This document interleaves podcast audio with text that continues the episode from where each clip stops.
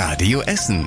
Der Tag in fünf Minuten. Am 9. November mit Mario Alt. Schön, dass ihr mit dabei seid. Gute Nachrichten für alle Kundinnen und Kunden der Stadtwerke Essen.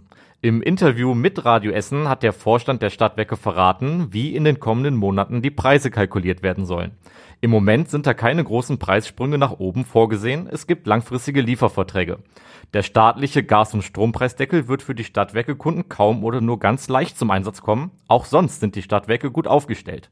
Den Schutzschirm des Landes für in Not geratene Stadtwerke werden sie wohl nicht in Anspruch nehmen müssen. Das komplette Gespräch mit den Stadtwerken könnt ihr auf radioessen.de nochmal nachhören. Ein Teil des Grugerbads bei uns in Essen soll in Zukunft das ganze Jahr offen sein. Das ergeben die Pläne für die Sanierung des Bades. Die werden jetzt konkreter. Demnach plant die Stadt im Jahr 2025 nach Ende der Freibadsaison mit dem Umbau zu starten. Die Sanierung aller Becken, der Umkleiden und Duschen soll rund 90 Millionen Euro kosten. Dafür will die Stadt aber auch eine Halle über das Nichtschwimmerbecken bauen und den Eingang des Bades verlegen. Mit der Halle könnten Besucher das Bad dann das ganze Jahr lang nutzen. Das wäre ein zusätzliches Hallenbad für die Stadt. Im Grugerbad ist mittlerweile sehr viel zu tun, das Bad steht aber auch unter Denkmalschutz. Mit der neuen Halle soll das Gesamtbild des Bades nicht zerstört werden. Die Politiker im Rat sollen Ende des Monats Gelder freigeben, damit die Stadt Architekten mit der Planung beauftragen kann. Eine böse Überraschung erlebten viele SUV-Besitzer heute Morgen in Bredeney. Dort sind die Reifen an den Autos zerstochen worden. Schon im September ist das an acht SUVs in Heidhausen passiert. Beide Male wurden an den Autos Flyer einer Gruppierung gefunden. Vermutlich handelt es sich dabei um Klimaaktivisten.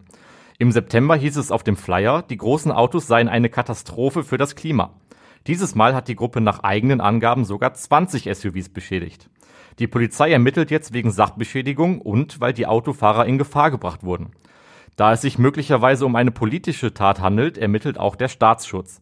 Die Fahrzeuge standen unter anderem an der Meisenburgstraße und am Georg-Bauer-Ring. Die Polizei bittet außerdem um Zeugenhinweise in der Herbstsaison eine Radtour um den Baldeneysee machen. Das ist aktuell noch möglich. Allerdings wollte die CDU das auf einem Teilstück in Kupferdreh verbieten.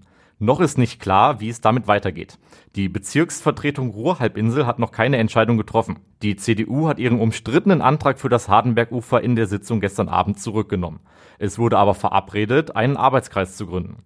Der soll mit allen Beteiligten vor Ort sprechen und auch gemeinsam mit der Stadtverwaltung nach Lösungen suchen. Die CDU hatte vorgeschlagen, das Radfahren auf dem engen Teilstück zwischen dem Prinz-Friedrich-Platz und dem Deilbach zu verbieten. Im Stadion an der Hafenstraße rollt seit 19 Uhr der Ball. Rot-Weiß Essen trifft im letzten Heimspiel des Jahres auf den SV Meppen aus Niedersachsen. Im Spiel gegen den Tabellenvorletzten will RWE sich weiter von den Abstiegsrängen absetzen. Während die Rot-Weißen seit fünf Spielen ungeschlagen sind, hat Meppen seit August nicht mehr gewonnen. Mehr als 15.000 Tickets wurden für das Spiel verkauft. Das Ergebnis lest ihr dann heute Abend auf radioessen.de. Und das war überregional wichtig. Für Familien gibt es ab Januar mehr Geld. Dann soll das Kindergeld auf 250 Euro pro Monat steigen. Darauf hat sich die Ampelkoalition verständigt. Außerdem müssen Mieter den CO2-Preis beim Heizen nicht mehr alleine tragen. Auch die Vermieter sollen sich zukünftig daran beteiligen. Und zum Schluss der Blick aufs Wetter. Heute Abend ist es leicht bewölkt, allerdings zieht ein starker Wind durch Essen.